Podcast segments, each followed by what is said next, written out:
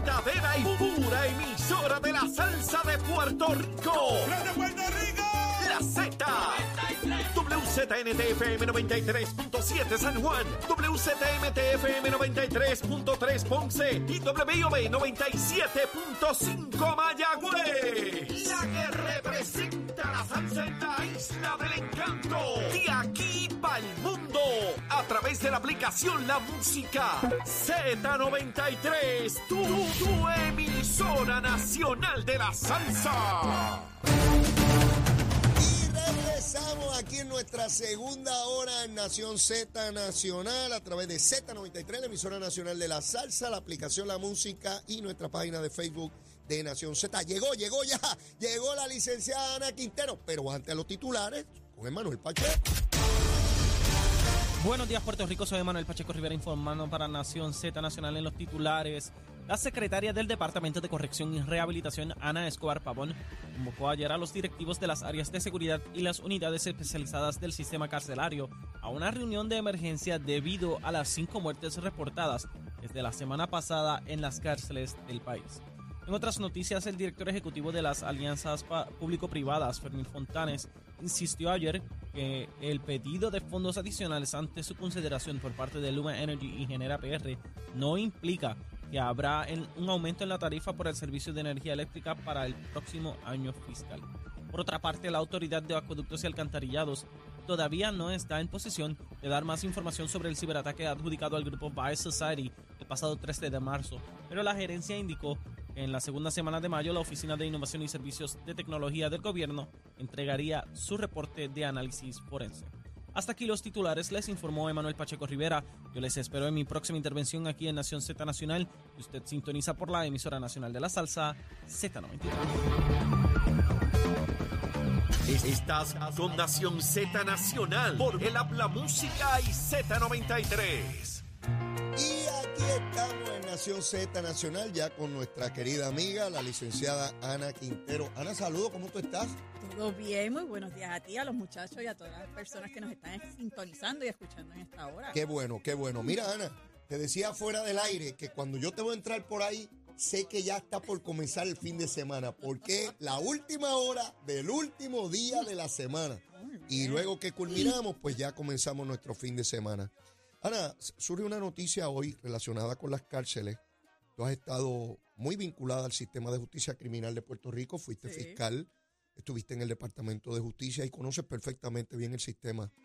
Esta situación con el fentanilo, eh, la entrada de drogas a las cárceles, la cantidad de confinados que han muerto producto de, este, de esta droga tan, tan potente, ¿no? Eh, eh, esto es un asunto serio. De hecho, la secretaria de, de Corrección ha vo- convocado una reunión de emergencia para, para, para ver qué, qué- qué es lo que hay que cambiar, qué es lo que hay que modificar. ¿Cómo rayo entra la droga a las cárceles, Ana? Yo, yo me pregunto, pero es que ahí hay un portón y hay una gente que... O sea, pues por ahí es que entra, pues los que entren están metiendo la droga. Digo, no estoy diciendo que son todos, pero, pero esto parece una cosa institucional. O sea, ¿cómo rayo uno le pone control a eso? ¿O es que los presos son los que mandan, Ana? Bueno, Leo, hay, hay varias, hay, hay de todo y hay de nada, como, Ah. yo, como yo digo, hay de todo y hay de nada. Aquí hay una situación. Obviamente, eh, lo, lo más tradicional es que es interno Mm. todo esto de personas que van o que trabajan en el área pues, de donde están los confinados y son los que son los transportistas y lo hemos visto, no lo digo porque porque sé, lo sé porque ha sucedido, se han encausado a esas personas eh, de distintas posiciones, ¿verdad? Dentro de, de la situación carcelaria, que por la situación de la baja de salario en la mayoría de las ocasiones, porque tú sabes que ahora es que se le está haciendo alguito de justicia salarial a, lo- a los guardias custodios, por darte un ejemplo, Mm. porque realmente esas personas mm, cobraban una miseria para la- el trabajo de peligrosidad que ellos Eh, están Lo, envueltos. lo- lo sé, pero eh, ante ese planteamiento tuyo, sí, no justifico, por eso. no este, justifico. que entonces, si no le pago más, no me la droga, porque ellos para... No eso, es que es que volvemos a lo mismo. Te digo, no justifico, Ajá. No justifico. Te estoy dando el panorama, Sí, porque sí, mucha gente allí. lo justifica es, ah, mira la porquería que yo cobro y a mí me da un, ¿cómo es? Una grasita o Ah, algo adicional y lo único que tengo que es traer un paquetito dentro de mis cosas. O no mirar. O no mirar No y lo vi. y, y- o al que ese otro no lo vi, etcétera. Y eso es una realidad, o sea, yo no puedo tapar cielo con mano. Eh, yo no estoy diciendo que, que son todos los empleados jamás ni nada. Hay situaciones de necesidad de mucha gente que, Hay que gente se metiendo dedica droga allí. y metiendo droga. Hay gente metiendo droga allí. ¿Quién- Así es. No son monos ni caimanes, No, ni cocodrilos no, los que no. llegan allí Bueno, con la han droga. llegado palomas, dicen que Ah, han bueno, llegado palomas pero- y han llegado drones. o sea, sabes. han estado bien, creativos, pero- han estado creativos Yo también. lo sé. ¿Cuán distante o cómo compara la cantidad de droga que entra a nuestras instituciones carcelarias versus otras jurisdicciones? A mí me encantaría saber ese dato. Fíjate, fíjate esto, no tan solo eso. Ahora estamos levantando bandera roja a todo despliegue porque ha habido una cantidad de muertes. Sí, sí, sí, eso es lo que Eh, dispara de verdad que dispara ahora la atención. Sí. Esta situación sucede en todas las cárceles del mundo, Mm. en todos los lugares del mundo. O sea, no digan que aquí es que es de más esto. Aquí está llamando la atención porque lamentablemente están trayendo un material, como le llaman ellos, que está matándolos. A ver si entiendo. Históricamente ha habido droga, pero Sí. como no mataba en esa proporción, pues no llamaba la atención. Sí, uno que otro cuando querían, pues, y tú Ah. veías que, que cogían Como a, esta a la está persona, matando y hay que sacar cadáveres de allí, porque, oye, el Estado tiene una Oye, responsabilidad. la responsabilidad inmensísima. está. ¿Tú sabes las demandas que debe tener el Es Estado que preparándose en el starting Cuando el. Estado confina a un ser humano, se hace responsable por su seguridad física. Es el custodio. de quien sea, no importa si es el asesino más perverso o es alguien por un delito, ¿verdad?, que no consideremos tan grave como un asesinato. Así es. Pero el Estado es responsable de que ese ser humano... Custodio, por eso los agentes son agentes de custodia, Exacto. porque son los custodios de esas personas que tienen que estar, ellos están cumpliendo porque le están restringiendo su libertad, pero hay que darle comida, hay que darle, eh, hay que darle medicina, hay que trabajarlos bien, hay que ayudarlos, hay que reformarlos en términos de ayudarlos a conectar de nuevo con la, cuando se vayan a la libre comunidad. eso Eso es lo que idealmente es el sistema. ese es el sistema ideal. Eh, Exacto, y para eso se confeccionó y eso es lo que está en la Constitución y eso es lo que está en las leyes y en los reglamentos. Sin embargo, tenemos gente que sabemos que va a morir allí, ya lo sabemos, que van a morir porque hay droga allá adentro. Pues distinto es, Ana, cuando llega una persona y lo encarcelan que ya trae condiciones De crónicas salud o de, o de la misma o droga. adicción, sí. y, y sus condiciones se, se exacerban o se complican Claro. con, con el encarcelamiento. Eso yo lo puedo Con el entender. encerramiento, con ponerlo en, pero en que el allí, hoyo, pero que allí eso. tienen droga como si estuvieran en el barrio. Mi, mi hermano, pues, Más. pues, eh, por Más. eso. Porque está concentrada en un lugar pequeño. Pues, pues- pues entonces, eh, ¿sabes? Es muy serio el Sí. asunto. ¿Y qué va a hacer la secretaria que no se haya hecho ya? Porque yo me pregunto, ¿y qué uno puede hacer? Porque evidentemente lo que hay que evitar por donde está entrando. Oye, ¿Saben y no por dónde solo- entra, sí o no? Sí, pues claro que sí, también entra por las personas, ha, ha entrado, o sea, estoy hablando de cosas que han salido públicamente, Mm. no es que no es que inventen ni nada. Han entrado cuando llevan eh, personas que fuera externas que dan servicios. Dice que fueron a regalar un aire acondicionado, una tubería, una o personas que traen las cocinas, las comidas, etcétera. visitantes, visitantes, que, tú has visto de- se han reportado públicamente Bueno, cómo traen los celulares. Eh, celulares. Eh, aquí ha habido abogados Sí, que han sido recuerdo uno en la federal sí, porque también allá en la federal se cuecen No, allá también. No, no es aquí nada más. Aquí nada más. Y- pero otra vez, Ana, a mí me gustaría ver los sistemas de seguridad y aquí hay, ahora recordé otro elemento, las cárceles estatales en los estados, estado por estado, desde estados que tienen muchos recursos y otros que tienen menos, y las cárceles federales. ¿Cómo compara nuestro sistema carcelario frente a esos sistemas? Porque no voy a hablar de Latinoamérica, porque Eso esos es otra cosa. Eso es otra cosa. Eso, mire, sí, sí, eso no hay Cualquier manera. cárcel, desde México hasta Argentina, no tienen las garantías constitucionales que tienen los presos en Puerto Rico. Aquí hubo Así un es. caso, Morales Feliciano, Así es. que garantiza, bueno, co- consideraste unos espacios mínimos para el reo. Sí. ¿Tú has visto esas cárceles que tienen en, en Latinoamérica? Que eso es como. Ni, No, ni- no, no, ni no. los perros uno los encierra así. Imagínate que ellos tienen que pagar, ellos tienen que llevar sus cosas. La familia le tiene que llevar sus cosas. Sí, si quieres. allá. si tú este, si quieres bañarse, sábana, si si quiere- quieres jabón, te lo tiene que llevar tu familia.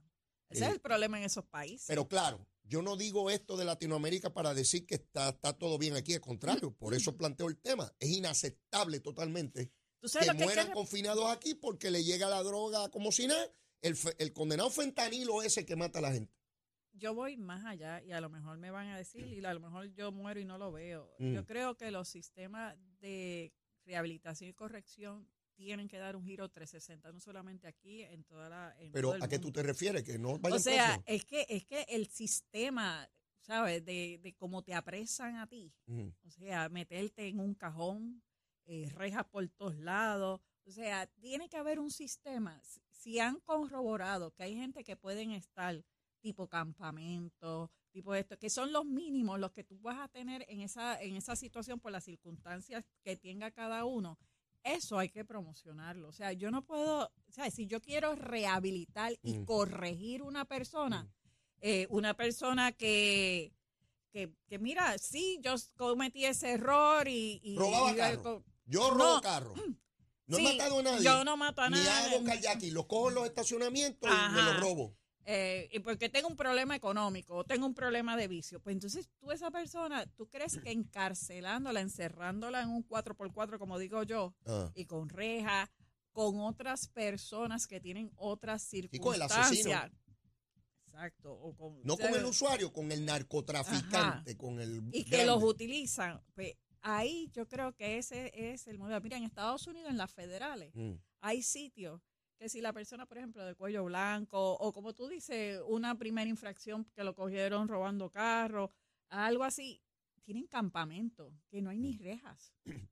No hay rejas, es un campamento. Y los ponen como tipo, oye, si, si hay algo que es bien estricto, son los, son los entrenamientos militares, que te levantan a las 5, te ponen a hacer, que te ponen a... Y te tienen el día completo tan ocupado que tú cuando te acuestas, tú no miras para el lado Mm. y te tienen bien vigilado. Y no necesitas estar en ese cúmulo que muchas veces están de ocio, Y yo, yo- paseando, yo- yo mirando. entiendo eso y debo suponer porque aquí y en eso Puerto hay que corregir. en Puerto Rico hay campamentos hasta donde yo tengo. Yo no conozco Los bien el hay, sistema. los hay, los hay, pero son mínimos. Conozco, digo, y nunca he entrado tampoco. Bayamón, eh, la cosa esta gigantesca en Ponce, la cuchara, Sí, sí. eh, que eso es una ciudad. Sí, pero hay campamentos aparte que son hasta fincas y ellos cultivan, pero son pocos, o sea, son pocos. ¿Tú Eso es- cambiaría el sistema No, para no, que yo lo ampliaría a los campamentos, a eso. eso. que ha- los hay. Yo sé que no es fácil manejarlo aquí, que sí, esto, pero lo puede, se puede hacer si los hay. ¿Por qué no agrandar esos sistemas? Mira, ahora mismo, aquí hay un problema de que no se puede recoger, que no hay gente para recoger café. No, eso, Por eso, poco- eso se ha hablado mucho. Pues, pero no lo hacen. y limpiar las calles y qué sé yo. Ahí hay un problema de seguridad, ¿verdad? Porque una vez tú llevas a una persona allí, requieres un montón de gente para seguridad, sí, para que no, no se bien. Pero el problema de uso de droga, de, de adicción, va a entrar al campamento como va a entrar a la cárcel de la reja.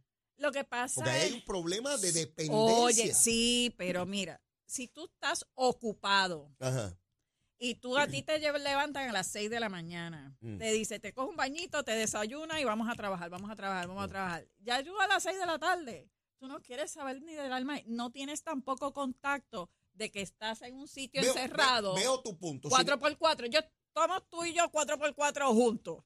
Todo el sí, día. Pero, pero y tú dices, mira, esto es bueno. Y yo te digo, contra, yo nunca he estado presa. Esto a mí me da una ansiedad. Yo tengo algo para esa ansiedad. Y están todo el día, 24-7, lavándote la cabeza. un moto, un moto, dame un moto aquí. Entonces tú le dices, sí, pero mira, es que yo no tengo chavo. Ah, pues ahí, pues, mano, tú, tú tienes que bregar entonces para yo ayudarte en esa depresión tuya. Porque los medicamentos ahí en el hospital no te hacen nada.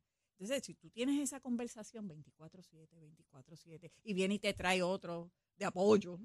Porque métete también esto, papá, tú y yo tengo algo mejor. Esta no te dio lo que tú Sí, necesitas. yo entiendo, yo entiendo. Pues esa, entiendo. esa es la situación. Entiendo porque no es distinto a lo que ocurre acá afuera. Yo recuerdo las escuelas donde yo estudié, mira, Leo.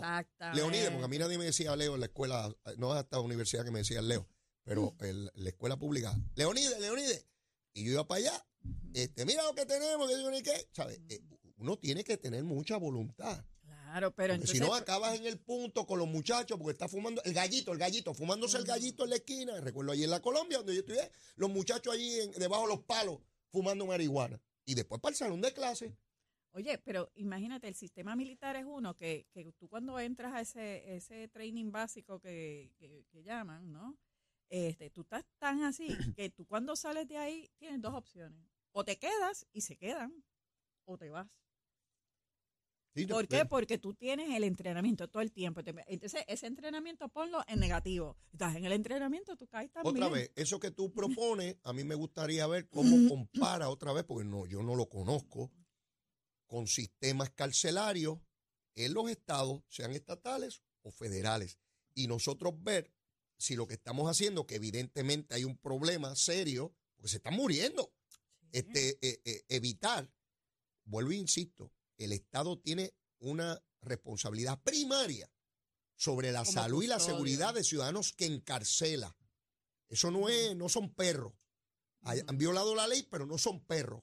Eh, bueno, no pueden matar ni un perro. Hay un individuo preso por un año por matar una perrita en un campo de golf. Así, Así es que no puede ser que ellos tengan menos derechos que el derecho que tenía la perrita este, eh, sobre su vida para que, no la, para que no la mataran. Pero mira, quiero referirme a otro tema. El director de FEMA en Puerto Rico dice que se ha asignado una cantidad histórica de fondos federales a través de FEMA, ¿verdad? Para las distintas situaciones, de 30 mil millones de dólares para el pueblo de Puerto Rico, que los yanquis, los invasores, los abusadores, esos americanos, han enviado a Puerto Rico 30 mil millones de dólares porque nosotros somos, Ana, ciudadanos americanos de los. Estados Unidos de América. Y yo veo esta cantidad de dinero y yo me pregunto, ¿qué jurisdicción del Caribe tiene esta posibilidad? Ninguna, porque no son ciudadanos de los Estados Unidos. Ninguna. ¿Qué jurisdicción desde México hasta Argentina tiene esta posibilidad? Ninguno, Ninguno. porque no son ciudadanos de los Estados Unidos. Esa es la relación que nosotros tenemos con quienes algunos aquí dicen que son los abusadores, los yanquis que nos destruyen. Yo me pregunto, ¿dónde rayo? ¿Bajo qué sistema? Obviamente que no fuera la estadidad. Y vamos a tener una cantidad inmensísima de recursos económicos directos al bolsillo de los ciudadanos o para levantar esa infraestructura que quedó colapsada particularmente después de Mariana. De ninguno. La contestación es clara y todo el mundo lo sabe. Aquí, aquí todo el mundo lo sabe. ¿Y por qué tú crees que, que están haciendo las alianzas para administrar la colonia? No es para llevar su- sus posiciones. Dicen, dicen dicen. que es para administrar. Sí, sí. Oye, es que ellos saben que no pueden hacerlo bajo la independencia. Ellos no pueden mantener a Puerto Rico bajo la independencia. Eso es, eso es un hecho. Porque aquí nunca han presentado el Partido Independentista una plataforma que me diga a mí, sin dinero de Estados Unidos, yo puedo mantener a Puerto Rico. Puerto Rico es autosuficiente. ¿Tú has oído esa plataforma? Mira que hemos estado en No, esta. no, no, no, no. Esto es todo, pues, pues, pues, pues, los americanos son malos y los americanos Pero son malos. nadie le ha presentado. Oye, ¿quién no quisiera ser patriota y estar en la patria? Todo el mundo, porque eso en Estados Unidos, todo el mundo. Eso, eso, eso no es un pecado. Ahora, nunca han demostrado, mira, yo tengo esta plataforma que los primeros años se puede hacer esto y esto no. Al contrario, lo que dicen es, los americanos nos, nos están dando una porquería, nos tienen que dar más a nosotros, aún con la independencia. Ese es el- eso es lo que tú siempre oyes. Finalmente, tú, cuando le preguntas, y mire, ¿cómo usted va a mantener eso? ¿Cuál es su plataforma para ser autosustentable? No, ¿cómo es posible? Ellos todavía nos deben dinero. Ustedes saben los años que nos han sometido desde la época, yo creo que desde España y siguen diciéndote por ahí. Y nos, eso todavía no nos han pagado. Lo que nos dan es una porquería. 30 mil millones, eso es una porquería. Nos deben más de miles y millones para nosotros estar como debemos estar. Así es que te están vendiendo la independencia. Yo hago este énfasis porque a veces pensamos que lo que tenemos es porque tiene que ser así y no tiene que ser así. No. Y podría cambiar dramáticamente de la noche a la mañana. Lo que usted, bueno, ese, ese mensaje de que uno no sabe lo que tiene hasta que lo pierde, ¿verdad?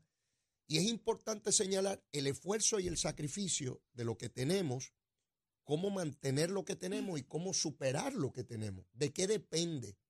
¿De qué depende que tengamos más o qué depende que desaparezca lo que ya tenemos? Y por eso es la lucha que hay que dar eh, a toda costa y por eso la Ah. validez y la importancia de la radicación de ese proyecto nuevamente ayer Claro. en la Cámara de Representantes Federal. Tenemos que ir a una pausa, pero luego de la misma, que vamos a entrar entonces al proyecto radicado ayer, ve pensando, Ana, si no es que ya lo tienes claro, cuál es la recomendación de almuerzo para hoy. Sabes que siempre te toca el viernes, contigo abrimos el fin de semana y la sé. fiesta y el revolú, o por lo menos el ratito de asueto y de escuchar musiquita suave y una cosita.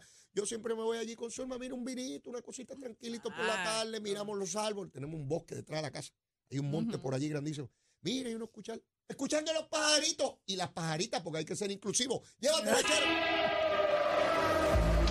Buenos días, Puerto Rico. Soy Emanuel Pacheco Rivera con la información sobre el tránsito. A esta hora de la mañana ya ha comenzado a reducir el tapón en la gran mayoría de las carreteras principales del área metro. Sin embargo, la autopista José Diego se mantiene congestionada desde el área de Bucanán hasta el área de Torrey en la salida hacia el Expreso Las Américas. Igualmente la carretera número 2 en el cruce de la Virgencita y en Candelaria en Toa Baja. Y más adelante entre Santa Rosa y Caparra. La 165 entre Cataña y Guaynabo en la intersección con la PR22, así como la PR5 y algunos tramos de la 167 y la 199 en Bayamón. Además la 176, 177 y la 199 en Cupe y la autopista Luisa Ferré entre Montelledra y la zona del Centro Médico de Río Piedras y más al sur en Caguas. También la 30 desde la colindancia desde Juncos y Gurabo hasta la intersección con la 52 y la número 1. Ahora pasamos con el informe del tiempo. El Servicio Nacional de Meteorología pronostica para esta mañana la continuación de algunos aguaceros pasajeros por la región. En la tarde se espera que continúe la actividad de aguaceros sobre el interior y el noroeste. Además, se pueden desarrollar aguaceros sobre el norte central. Las temperaturas alcanzarán los 90 grados en las zonas costeras y los bajos 80 grados en las zonas montañosas. Los vientos estarán del este de 12 a 16 millas por hora. En el mar el oleaje estará de 4 pies con vientos del este de 12 a 16 nudos. Además existe riesgo alto de corrientes marinas para las playas del norte central y el noroeste y riesgo moderado para las playas del noreste y de la isla municipio de Culebra. Hasta aquí el tiempo les informó Emanuel Pacheco Rivera. Yo les espero en mi próxima intervención aquí en Nación Z Nacional y usted sintoniza por la emisora nacional de la salsa Z93.